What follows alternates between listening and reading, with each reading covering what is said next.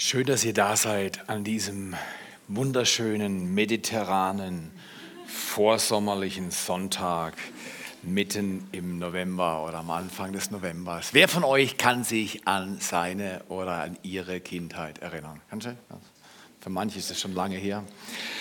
Aber wer erinnert sich noch an die Kindheit, oder? Und vielleicht willst du auch mal äh, deinem Nachbar was ganz besonders Schönes aus deiner Kindheit erzählen. Ich kann mich zum Beispiel, kannst du heute schon anfangen, ich kann mich erinnern, bei uns gab es Mohrrübenkuchen.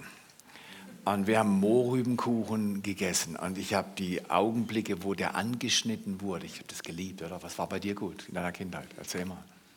Ja. Nichts Gutes. Nichts Gutes. Aber ich, ich garantiere dir, du wirst was finden, was schwierig war. Wer hat, wer hat, wer hat so, eine, so ein bisschen eine schwierige Familie gehabt? Okay, danke für die wenigen Ehrlichen.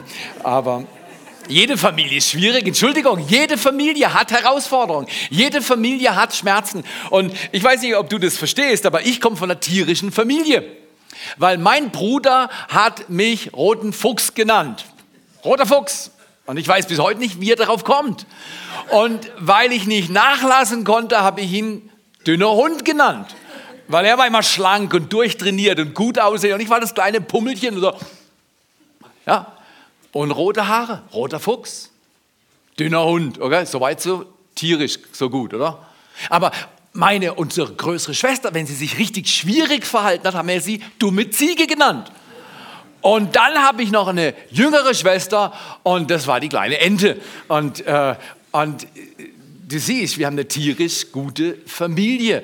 Und ich weiß nicht, wie es in deiner Familie läuft, aber in unserer Familie, und ich kann das noch sehen wie heute, wir haben so eine Eckbank ähm, im Hochhaus im achten Stock gehabt und, und einen Tisch und mein Bruder saß äh, absolut gerne mit seinen Beinen angezogen auf der Eckbank und meine Mutter hat immer gesagt, was sitzt du so rum wie ein Affe?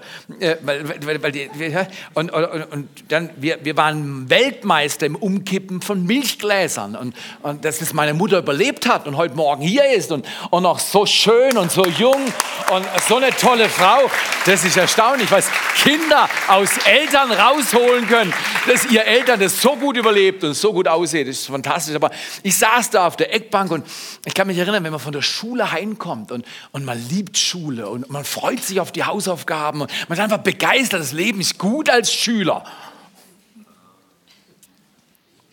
Dann freut man sich aufs Mittagessen. Und weißt du, dann war sie fertig und, und wir, wir, wir, haben, vorher versucht, schon was zu kriegen. Meine Mutter hat immer einen Kochlöffel gehabt und dann gab es auf, auf, nee, nee, nichts anfassen. Und dann war es auf dem Tisch. Und dann war der Kampf. Wer kriegt am meisten? Kennt ihr, kennt ihr das noch bei euch zu Hause? Hast du auch Geschwister? Und, und, und wenn der mehr hatte, dann musste ich, und dann immer Theater, immer Theater. Warum ist das für uns so schwierig, dass wir manchmal denken, dass wir zu kurz kommen? Die gemeinsame, der gemeinsame Nenner der Menschheit. Du hast keine Hautfarbe, die ähnlich ist, kulturelle Hintergründe hast du nicht, du hast unterschiedliche finanzielle, wirtschaftliche Herkunftsgeschichten, aber alle Menschen haben einen gemeinsamen Nenner und der gemeinsame Nenner ist, die Angst, zu kurz zu kommen. Ich saß am Tisch, am Vorstand gedacht, wenn der das nimmt, dann hol ich es von seinem Teller. Ich hol es von seinem Teller. Und manchmal habe ich meinen Teller, weil ich ja so ein Typ war, nicht voll genug kriegen können. Und dann konnte ich, das war peinlich, erst krampfig, weil ich Angst habe, zu kurz zu kommen. Und glau meinem Bruder und meiner Schwester und meinem tierischen Clan, glau ich das Essen. Und dann, du ahnst es schon, kann ich meinen Teller nicht leer essen. Geht dir nicht so, oder? So, so, so, so einer bist du nicht, so eine bist du nicht, gell? Oder hast du manchmal auch die Sorge, zu kurz zu kommen? Wow, klappt es mit der Gesundheit? Gestern Abend bin ich in den Stau gefahren. Da habe ich gesagt, ich komme jetzt zu kurz, was Geschwindigkeit angeht. Ich komme zu kurz. Und wenn, wenn du mich kennst, du weißt, ich liebe es, in Staus zu fahren die Anmutung, jetzt eine Stunde hier Pause machen zu dürfen. Einfach hier in der Schweiz. Es war wunderschön im Stau. Es hat geregnet.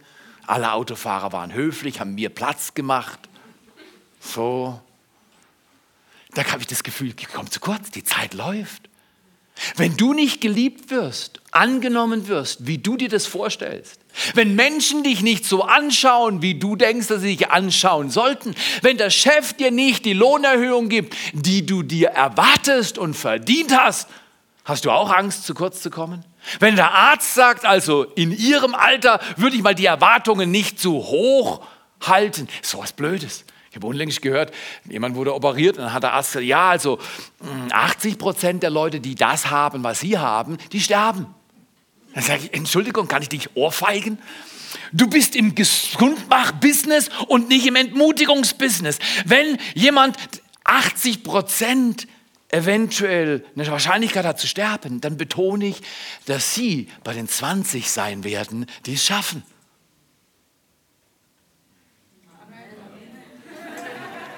Aber natürlich ist, dass wir dem Nenner folgen, dem gemeinsamen Nenner und wir denken, es wird nicht reichen, wie bei mir auf dem Tisch. Und, und, und, und ich dachte, ich muss von meinem Bruder was klauen, weil das gehört ihm nicht, das gehört mir.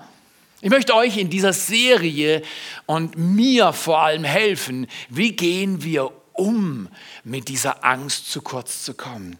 Wenn wir Mangel an Liebe und an Zuwendung und an finanzieller Versorgung oder an, an körperlicher Gesundheit haben, wenn die Dinge sich nicht entwickeln, wie wir uns das wünschen, was können wir uns vorlegen. Es ist die Überlegung das Nummer eins, das Wichtigste zuerst, einen Gott zuerst Lebensstil braucht, einen Gott zuerst. Wie kann ich meiner Angst begegnen? Wie kann ich meine Angst überwinden, indem ich einen Gott zuerst Lebensstil übe?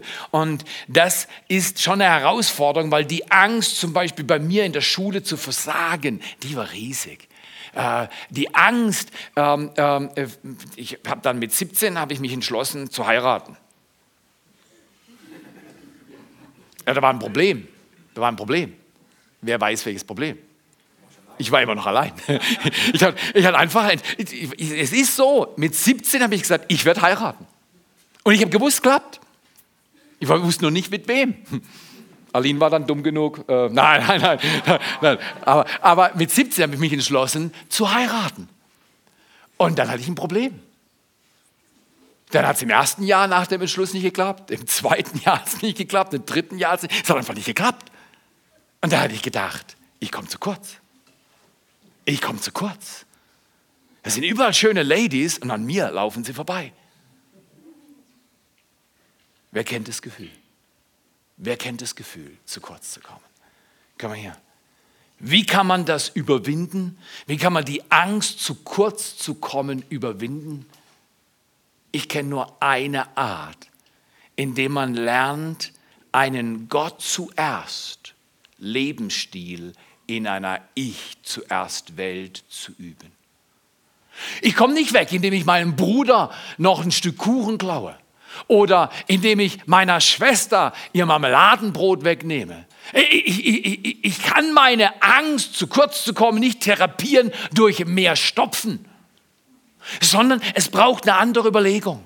Vielleicht sollten wir alle nochmal für uns selbst überlegen und ich für mich, wie komme ich zu diesem Gott zuerst Lebensstil? Ich stand dann gestern im Stau und ähm, meine Frau liebt es, wenn ich so auf einer drei-, vierspurigen Autobahn im Stau ständig die Fahrbahn wechsle. Weil sie liebt Unruhe, sie will immer was los haben. Und, und, und, und ich dachte, eigentlich mache ich jetzt gar einen Gefallen, aber dann habe ich gesagt, also gut, ich bleibe jetzt in der Spur gefangen, in der ich bin. So habe ich mich gefühlt. Da die Leitplanke 100 Meter hoch, hier Autos ohne Ende. Und ich habe immer gesehen, die andere Spur ging schneller. Aber jetzt habe ich wieder den Entschluss getroffen, wieder mit der Hochzeit, oder? Äh, ich werde heiraten. Aber da hat es nicht geklappt. Und dann habe ich den Entschluss getroffen, ich bleibe jetzt in der Spur, weil meine Frau liebt es, wenn man in der Spur bleibt. Schön geradeaus fahren. Nicht immer Dynamik, Theo. Und dann habe ich gesagt, okay Gott, dann mache ich dich zuerst. Ich biege meine natürliche Neigung. Ich biege sie und bleibe in der Spur. Und ich sage dir, ich bin im ganzen Stau in der gleichen Spur gefahren. Und ich habe ja, in der gleichen Spur gefahren und meine Frau hat es sogar bemerkt. Und da kam ihre Hand auf mein Bein. Und dann sagt sie, nicht wie ein Hund. Nein, wo denkst du hin? Sagt, gut gemacht. gut gemacht. Und dann kam ich doch nicht zu kurz. Kam ich doch nicht zu kurz. Aber schau mal hier, solange du schaust, dass du nur das kriegst, was du nur brauchst und immer so schnell und noch mehr und noch mehr und noch mehr den Teller vollstopfen, die Wahrscheinlichkeit, dass du ein Ich zuerst Lebensstil übst und anderen Mangel beibringst und dir selbst, ist groß. Und die Angst im Mangel zu kurz zu kommen, wird unverändert bleiben. Die einzigste Art, die ich kenne, wie man der Angst, zu kurz zu kommen, Nachteile zu haben, äh, schlechter dazustehen, vielleicht wird man benachteiligt, weil Leute sind nicht freundlich zu dir. Vielleicht waren Leute sogar unfair und gemein zu dir, haben dich verletzt oder mich verletzt. Wie reagieren wir? Ich bin immer noch schockiert. Ich weiß nicht, wie das bei euch ist. Ich bin immer noch schockiert, wie schnell ich beleidigt sein kann. Wie schnell du mich verletzen kannst. Und, und dann mache ich mir manchmal Gedanken, warum bin ich verletzt? Weil ich Angst habe, zu kurz zu kommen. Weil wenn, wenn ich wüsste, es ist nicht so tragisch, dann könnte ich sagen, oh, ich vergebe dir. Oh, ich lasse das los. Oh, oh, es ist nicht so schlimm, wir fangen neu an. Aber weil ich, weil ich vielleicht innen drin immer noch nicht ganz überzeugt bin, dass ich bekomme, wozu ich geboren wurde. Ist das bei euch auch so? Seid ihr manchmal beleidigt? Habt ihr kleinen Glauben? Seid ihr frustriert? Angst, zu kurz zu kommen? Ich möchte euch den Serienvers anbieten. Es ist ein Vers, der mich über Jahre begleitet hat. Ich habe ihn einmal auswendig gelernt, der ist nicht so lange, ist nicht so kompliziert. Und und immer wieder ordne ich mein Leben an diesem Vers. Es ist ein Ordnungsvers. Es ist ein Ordnungsprinzip, was Jesus hier lehrt. Und es ist in der Bergpredigt, der wichtigsten Predigt, die jemals auf dieser Erde gepredigt wurde. Vom wichtigsten und besten Prediger, der jemals gepredigt hat. Jesus Christus. Und er hat gesprochen in Matthäus 6, Vers 33. Der Kontext ist Sorge. Der Kontext ist Angst vor Mangel und Problem. In diesen Kontext spricht dieser geniale Herr rein. Trachtet. Trachtet. Ich habe das nachgeschaut, im Griechischen steht, suchet, sinnt, überlegt, denkt über das nach und verlangt es von allem, was ihr seid und habt. Trachten ist ein intensives Wünschen. Trachtet aber, sagt Jesus. Wenn, immer wenn er ein Aber setzt, dann kontrastiert er und sagt, aber das ist möglich oder dies ist möglich. Und Jesus sagt, trachtet aber nach dem Reich Gottes und seiner Gerechtigkeit. Und dann wird euch dies alles, was? Es ist grandios, oder? Trachtet, wenn du suchst und danach ausrichtest, seine Gerechtigkeit, sein Reich, keine übliche Sprache, gehst zu Netflix, da gibt es irgendwas mit Thrones oder sowas, die Kämpferei, keine Ahnung, aber Kampf ist auf dieser Welt wie damals, Reiche gibt es wie damals. Und weißt du was, Jesus sagt, mein Reich ist da, wo ich Nummer eins bin, wo ich regiere, wo ich der Boss bin. Und das, das größte Wunder im Leben eines Menschen ist, wenn er die Demut hat zu sagen, Gott, du bist Boss. Oh, ich kann mich erinnern, Aline und ich waren in der Eheseelsorge wegen ihrem Mann äh, und, äh, und äh, da hat, hat der Seelsorger Jörg Schori, ein super guter Mann, hat uns viel geholfen, also hat mir viel geholfen. Ähm, hat er, äh, und es ging auch wieder um Familie und, und, und Geschichte. Und da sagte Theo, er ist, er ist immer fies, er, fragt einfach Fragen. Schlaue Fragen. Er sagte, Theo, zähl mal deine Geschwister auf. Und da habe ich angefangen. Und habe ich alle vier Namen erwähnt. Und dann fragt er mich wieder, der wievielte bist du in der Familienfolge? Dann sage ich, der dritte. Und dann sagt er, wenn du erster sein willst, wirst du als Dritter nie glücklich.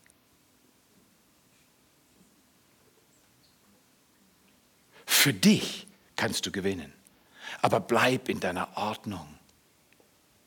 Und seitdem mache ich das mit Kindern in dieser Hütte. Ich mache das überall. Sei du dankbar für dein zweites Sein. Du bist Nummer zwei. der, die, wenn die Nummer eins gegenwärtig ist, die lacht dann immer. Das finden die toll. Weil alle haben Angst, zu kurz zu kommen. Und ich habe das vor Jahren mal gemacht. Ich habe nochmal angenommen, dass ich der dritte von vier bin. Und wenn du uns als Gesamt, Gesamtfamilie, mein Vater war zweimal verheiratet und zwei Familien gegründet mit insgesamt neun Kindern. Wenn du uns als Gesamtfamilie siehst, bin ich der achte von neun. Ist nicht glorreich? Da kann man schon ein bisschen Angst, zu kurz zu kommen haben. Du hast Grund, auch Angst zu haben, zu kurz zu kommen. Ich kann das verstehen. Also ich kenne vielleicht deine Geschichte nicht, aber ich kann das verstehen. Aus meiner Geschichte. Möchte ich einladen. Nur eines ändert dein Leben, was die Angst zu sterben, die Angst krank zu werden, den Arbeitsplatz zu finden oder irgendwas, was diese Angst angeht. Es ist das Trachten nach Gottes Ordnung. Ich habe dann gesagt, mein Bruder ist der Erste für mich. Und davor kommt noch meine Schwester. Und dann habe ich noch eine jüngere Schwester. Ich bin eingebettet in diese Ordnung. So wollte Gott das. Wie will Gott, dass du lebst? Welche Ordnung hat er dir gegeben? Wo reibst du dich eventuell gegen Ordnung? Ordnung ist immer dann besonders wichtig, wenn wir die Nummer eins nicht geklärt haben. Wer ist deine Nummer eins? Wer ist deine Nummer eins? Die Nummer eins in meinem Leben entscheidet, wie es mir geht. Wenn ich im Stau der Erste sein will, wenn ich meinem Bruder das große Stück Fleisch vom Teller ziehen will, wenn ich bei meiner Frau herrschen will und ständig dominieren will, dann werde ich nicht glücklich. Auch vielleicht denke ich, weil ich jetzt meine Nummer eins mal durchsetze, werde ich glücklicher. Vielleicht kurzfristig, nie langfristig. Die einzigste Person, die fähig ist, Nummer eins zu sein, ohne dabei einen Ego-Trip zu entwickeln, ist Jesus Christus. Er hat den Namen, in dem alle gerettet werden, die ihm vertrauen. Und wenn er Nummer eins ist, dann kommt Ordnung in unser Leben. Wenn er der Erste ist, wirst du niemals der Letzte sein. Heute ist es so gut zu wissen, ich bin der Achte aus neun. Ich bin in meiner kleinen Familie der Dritte aus Vieren. Und in meiner Familie, die Gott mir jetzt geschenkt hat, bin ich der Erste von vier.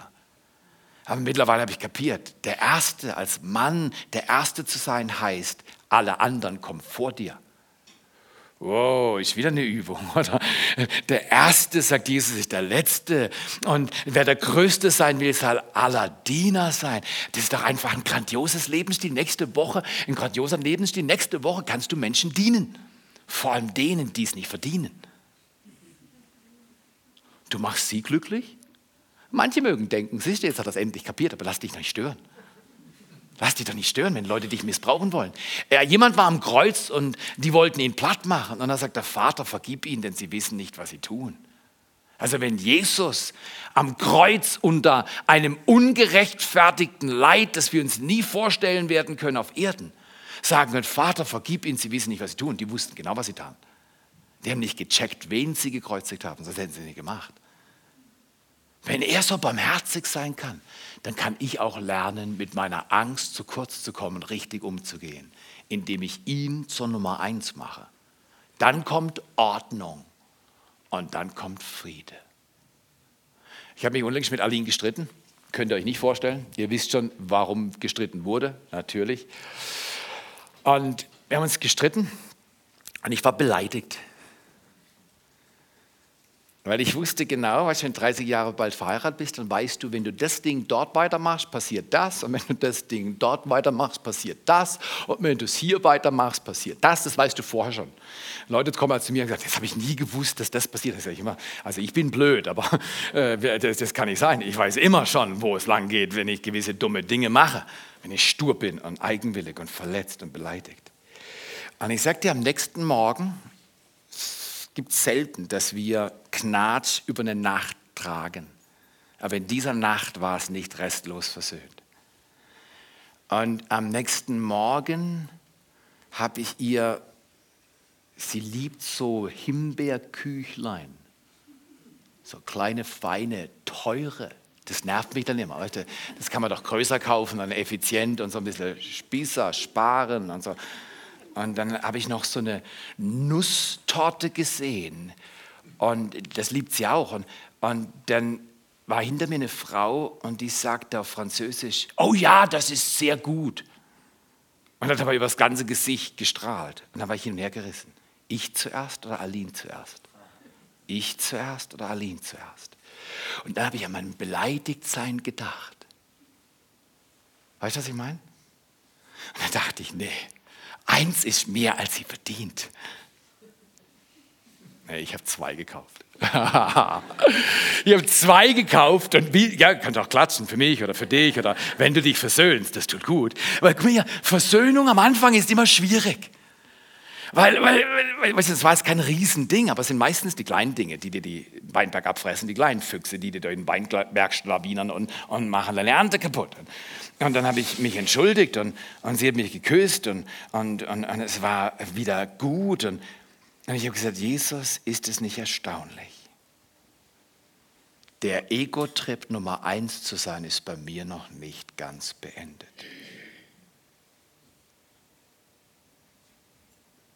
Ordnung schafft Frieden.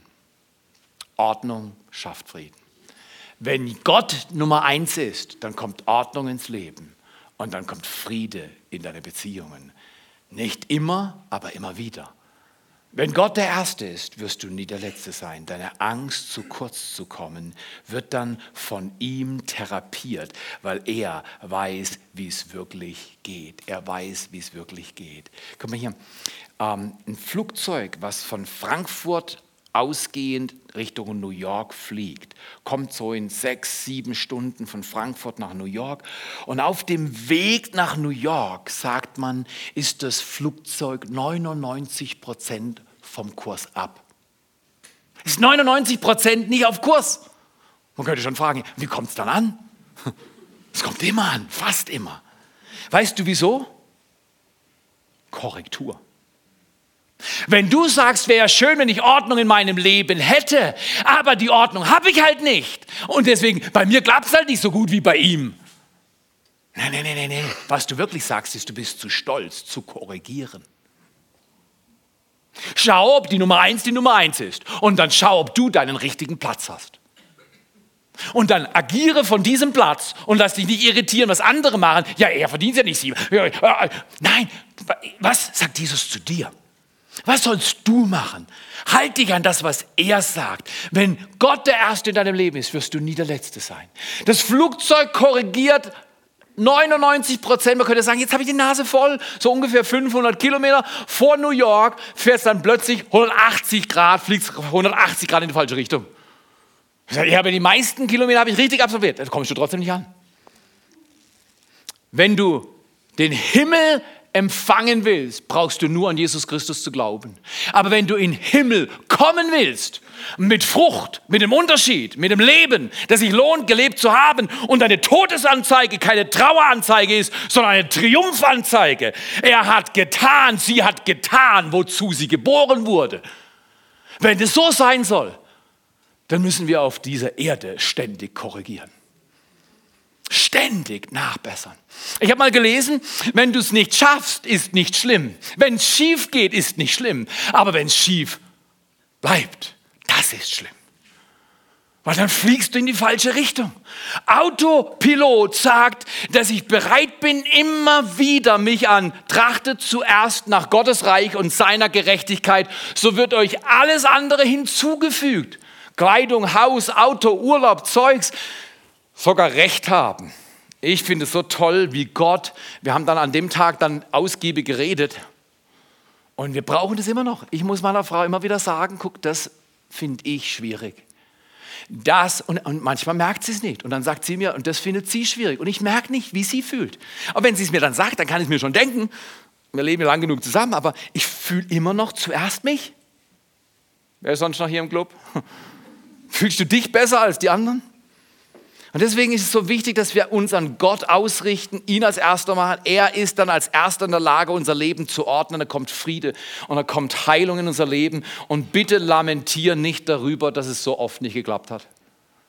Wenn ich dir vollkommen ohne falsche Demut und ohne falschen Stolz erzählen kann, dass ich mit meiner Frau Händel hatte und wir mussten üben, es zu klären. Weißt du was? Korrigier dein Zeugs. Korrigier dein Zeug. Was immer notwendig ist. In deiner Beziehung mit dem Chef, mit den Leuten, mit deinen Geschwistern, mit, mit wem auch immer, mit Freunden in deiner Kleingruppe. Mach Gott zum Ersten. Wo habe ich das gelernt? Jesus hat dieses Prinzip konsequent auf Erden gelebt und ich will in dieser Serie sechs Gewohnheiten mehr oder weniger. Ich nenne sie dann Jesus-Gewohnheiten hervorheben, die alle nach diesem das Wichtigste zuerst funktionieren. Und es hilft uns, unser Leben zu kriegen. Um ganz ehrlich zu sein, als ich letzte Woche über das Serie noch ein bisschen gearbeitet und gebetet habe, hatte ich den Eindruck, und ich wurde an ein Buch erinnert, das ich gelesen habe von Malcolm Gladwell, einem Kanadier, der das Buch Tipping Point äh, äh, geschrieben hat. Und er hat, es beschreibt in seinem Buch Prinzipien, die eine Wende schaffen. Wenige können eine Wende verursachen. Zum Beispiel Paul Revere 1775 im äh, amerikanischen Unabhängigkeitskrieg.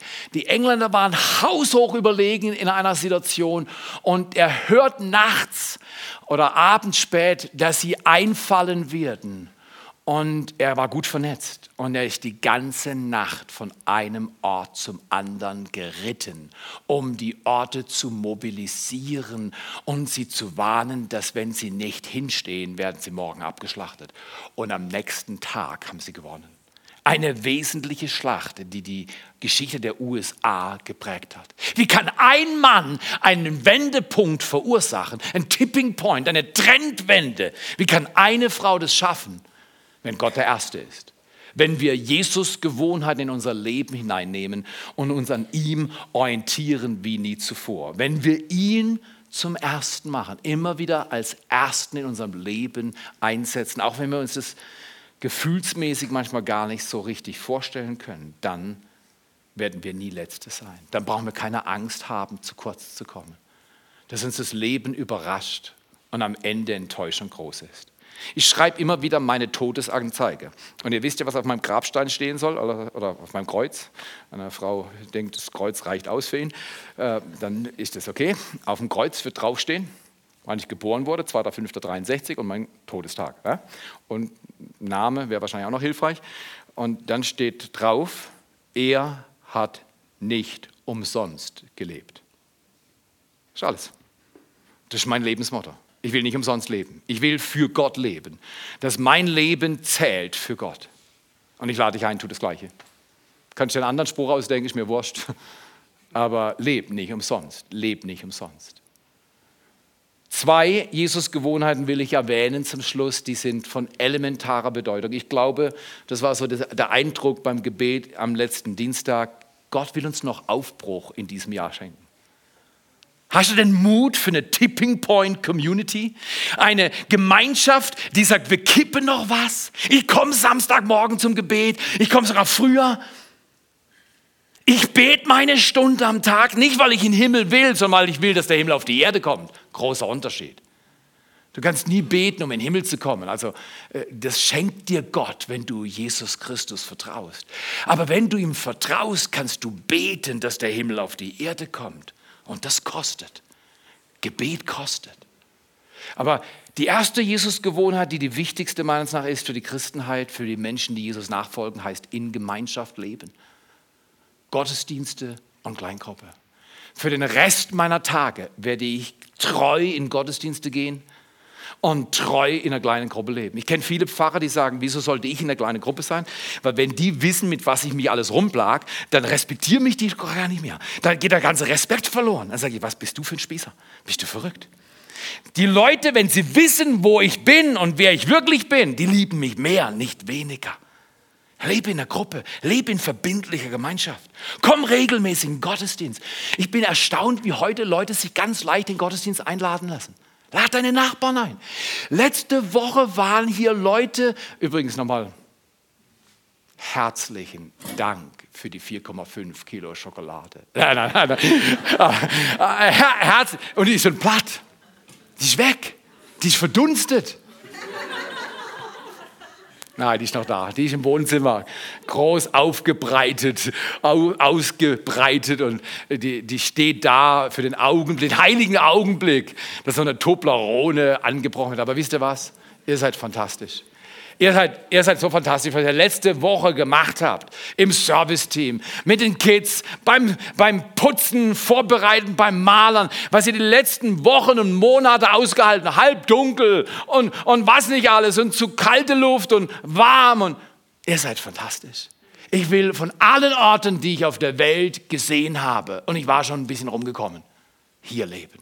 Ich bin heute Morgen durch den Wald gelaufen, habe gesagt, danke Gott, dass es Sommer wird. Danke, dass es mild ist. Danke, dass du ein gnädiger Gott bist und dass mir so gut geht. Und ich war begeistert am frühen Morgen durch den Wald in Segeten zu laufen. Was ein Vorrecht.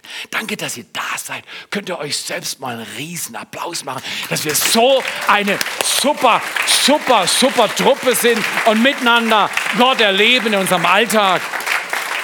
Ladet Leute ein, in Gottesdienst zu kommen. Du kannst Menschen einladen. Wir nennen das Invest in Invite. Einladen und investieren. Investieren und einladen. Tu was Gutes. Sag Leuten was Nettes und lad sie ein. Weißt du was? Meine Mutter hat mich mal in Gottesdienst eingeladen. Und Gott hat dort wirklich ein Wunder getan. Das hat mein Leben verändert. Ich bin ihr bis heute dankbar. Lad du Nachbarn ein. Lad du Freunde ein. Letzte Woche waren viele Menschen da, die nie zuvor da waren. Und sie haben gesagt, wow, das hätten wir nicht gedacht. Wir haben immer draußen geschaut, was da alles läuft, haben uns aber nicht getraut, reinzugehen. Gib Leuten die Legitimation zu kommen, indem du sie einlädst. Lad sie ein. Sag, du weißt was, ich freue mich so, dass du da bist. Und wenn du willst, am Sonntagmorgen gehe ich um 11.30 Uhr in den Gottesdienst. Danach können wir bei mir essen. Oder noch besser, die Variante finde ich ja eher besser. Ich lade dich zum Gottesdienst ein und lade mich dann bei dir zum Essen ein. Das ist so die, die aber das klappt nicht immer. Komm her. Lass uns eine Gemeinschaft aufbauen die stolz ist, Menschen zu segnen, die freudig ist, wenn andere besser wegkommen. Lass uns nach Afrika investieren und für A21 und für Menschen hier und für Leute dort. Lass uns eine Gemeinschaft aufbauen, wo wir Gottesdienst nicht aus Verpflichtung leben, sondern aus tiefster Überzeugung, weil ich weiß, ohne Gemeinschaft mit anderen und die Gegenwart Gottes erlebt in meinem Leben, kann ich es nicht schaffen. An einer Stelle im Hebräer 12, äh, 10, Vers 25, 24 und 25 heißt es sogar, ermahnt euch gegenseitig an der Liebe festzuhalten und äh, äh, äh verlasst nicht die Versammlungen, wie viele von ihnen es getan haben. Also damals vor knapp 2000 Jahren gab es das gleiche Problem wie heute. Weißt du was?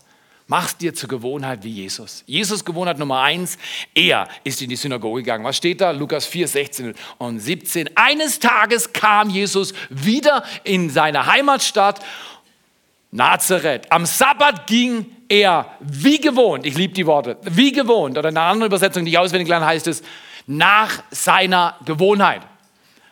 Jede Woche im Gottesdienst. Jetzt hier bin ich verrückt, ich muss am Sonntag ausruhen. Nein, nein, nein, nein, nein, nein, nein. Mach Gott zum Ersten. Mach ihn als Nummer eins in deinem Leben fest, du kommst nie zu kurz. Ich habe unlängst mit einem Unternehmer gesprochen, habe gesagt, weißt du was, hey, komm du zu uns, ja, am Sonntagmorgen muss ich Pause machen. Dann sage ich, ich muss am Sonntag auch Pause machen. Ich bin sogar Pfarrer und ich muss am Sonntagmorgen auch Pause machen. Mache ich auch. Ja, habe gesagt, wenn du kommst, ich garantiere dir, Gott ordnet dein Leben. Du wirst erfahren, dass es sich lohnt, Gott zu dienen. Du, du, du verpasst nichts, du verpasst nichts.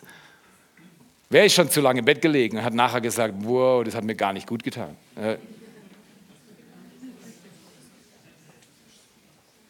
ordne dein Leben. Jesus wie gewohnt ging er in die Synagoge. Du wie gewohnt gehst in den Gottesdienst und bringst Freunde und Nachbarn mit und lädst deine besten Freunde ein und sagst, hey, weißt du was, das ist das Allerbeste, was dir passieren kann, dass der Schöpfer Himmels und der Erde dein Herz berührt. Jesus ging wie gewohnt in die Synagoge. Als er aufstand, und jetzt kommt das zweite Prinzip gleich hinterher, aufstand, um aus der Heiligen Schrift vorzulesen, reichte man ihm die Buchrolle des Propheten Jesaja. Jesus öffnete sie, und jetzt pass auf, suchte eine bestimmte Stelle und las vor. Wie kannst du eine bestimmte Stelle finden? Die du vorher schon mal an der Stelle warst. Weil wenn du dort schon warst, kannst du es wieder finden. Und das heißt auf gut Deutsch, Jesus hatte eine Gewohnheit, in der Bibel zu lesen. Jesus Gewohnheit Nummer zwei ist, in der Bibel zu lesen. Ich möchte dich ermutigen, lese die Jahresbibel. Und wenn du es nicht schaffst, dann lese die Fünfjahresbibel. Aber lies die Bibel. Wenn du bisher fünf Minuten in der Bibel liest, dann erhöhe es auf sieben. Oder wenn du noch gar nicht in der Bibel liest, lese eine Minute. Leute, schau mir an, was der Pfarrer sagt. Eine Minute in der Bibel lesen reicht. Ja, von mir ist. Und wenn du keine andere Methode hast, schlag es einfach auf, lies eine, Methode, eine Minute in der Bibel. Und dann vielleicht kommt so eine Stelle wie, und Judas ging hin und erhängte sich. Oder das, das, das gibt's ja. Aber da muss ich kann ja weiter, kann ja weiterlesen, kann ja weiterlesen, ja. Das sind traurige Augenblicke, aber das ist halt Teil. Aber ich sag dir, der Hammer kommt, wenn du es jeden Tag machst. Jeden Tag lesen. Jeden Tag in der Bibel lesen. Heute Morgen bin ich aufgestanden in aller Frühe und habe eine Bibelstelle auf, nicht meine Predigtstelle. Glaub mir, ich lese in der Bibel für mich, nicht für meinen Beruf. Ich lese auch in der Bibel für meinen Beruf, aber ich lese zuerst in der Bibel für mich. Ich habe in Richter gelesen, in Richter 5. Das war auch nicht meine Jahresbibel, das war was anderes. Ich lese in diesem Wort, weil mein Hero Jesus in der Schrift gelesen hat. Weil mein Hero Jesus in den Gottesdienst ging, gehe ich. Ich mache, was er macht. Ich übe mich. Und wenn ich 99 Prozent der Zeit vom Kurs abkomme, vielleicht du auch, korrigiere ich 99 Prozent. So bleibe ich auf Kurs. Schon seit bald 40 Jahren im Glauben. Möchte ich an diesem Tag herausfordern. Der Mensch, heißt es in Matthäus 4, Vers 4, lebt nicht von Brot allein, sondern von jedem Wort, das aus dem Munde Gottes hervorgeht. Dieses Brot ist eigentlich ein Kuchen, aber dieser Kuchen, der befriedigt, ich habe noch nichts gegessen, werde auch nichts essen jetzt, befriedigt dich für kurze Zeit. Alles gut. Das Wort Gottes schafft innere Ordnung und Ruhe und Befriedigung für eine ganze Ewigkeit. Lies in der Bibel, wie viel entscheidest du? Und geh regelmäßig in Gottesdienst und nimm Leute mit. Lass uns eine Tipping Point Community werden. Eine, wie Malcolm Gladwell das sagt, eine Gesellschaft, in der etwas zum Guten kippt. Die haben in New York 1994 eines gemacht, um die Kriminalität in einer Millionenstadt zu brechen. Sie haben jede Scheibe konsequent in der U-Bahn, die kaputt gemacht wurde oder beschmiert wurde, geputzt oder ausgetauscht. Sie haben auf Reinlichkeit in der U-Bahn geachtet wie nie zuvor, weil die waren die Sau. Da waren die Ratten drin. Und die haben gesagt, wir fangen an einer Stelle an, Ordnung zu praktizieren. Und heute sagen die Wissenschaftler, das New York Kriminalitätsproblem ist damals gekippt, als sich ein paar wenige entschieden haben, im Chaos Ordnung zu machen. Ich war diesen Sommer mit meiner Frau nachts in der U-Bahn durch New York gefahren. Wir waren total sicher. Willst du heute etwas vorbereiten für morgen?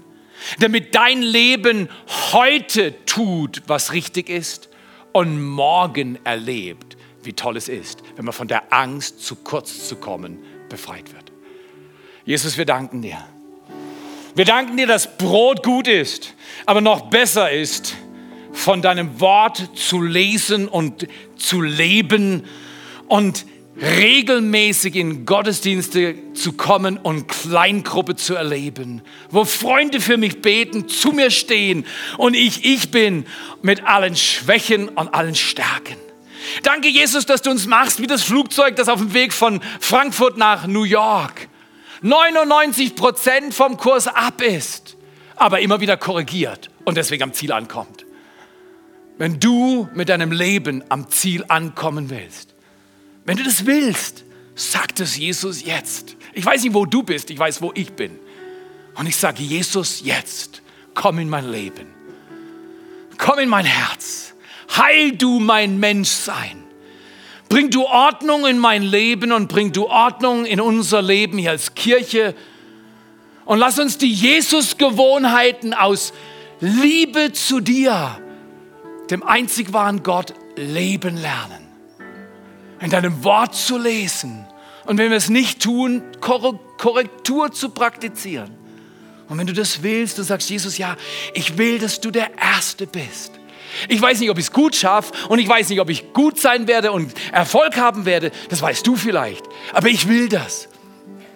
Wenn du das Reich Gottes willst und danach trachten willst, dann sag es deinem Gott jetzt. Und lass deine Augen zu und steh für dich auf und schau nicht, was andere machen, aber steh du für dich auf und sag, Jesus, so heiße ich. Und ich stehe jetzt wie Luther.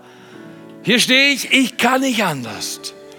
Ich stehe für dich. Ich will eine Tipping Point, eine Trendwende in meinem Bibellesen, in meinem Gottesdienst gehen. Ich will nur äh, irgendwelche Rituale und Gewohnheiten abhaken, sondern ich will, ich will aus ganzer Überzeugung von Herzen mein Leben ordnen und dich ehren. Vater, ich danke dir, dass du unsere Herzen siehst. Ich danke dir, dass du unsere Nöte siehst. Ich danke dir, dass du unsere innersten Gedanken kennst und wir beten jetzt um ein Wunder in unserem Herzen. Komm du ganz nah zu uns. Berühr du unser Leben. Wir wollen ankommen am Ziel. Unsere Todesanzeige soll eine Auferweckungsanzeige sein, wo es heißt, er ist nicht mehr hier. Sie ist nicht mehr hier. Sie ist vorausgegangen in den Himmel Feier dort, wozu sie gelebt hat. Willst du feiern, wozu du geboren wurdest? Und willst du feiern, warum du diszipliniert lebst? Dann gib ihm doch mal diesen Applaus und sag Gott, ich liebe dich, ich diene dir, ich mache Jesus Gewohnheiten zu meinen Gewohnheiten. In Jesu Namen. Amen.